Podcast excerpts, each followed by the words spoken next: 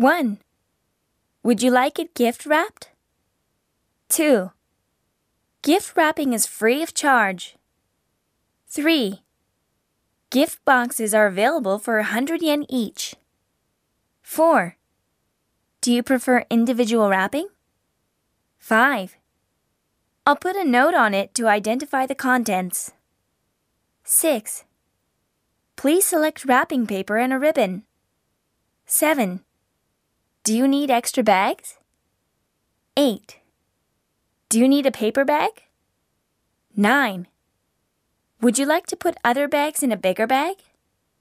10. I'll put a rain cover on it. 11. Would you like to use it now? 12. Please keep this tape inside our store. 13. May I take off the price tag?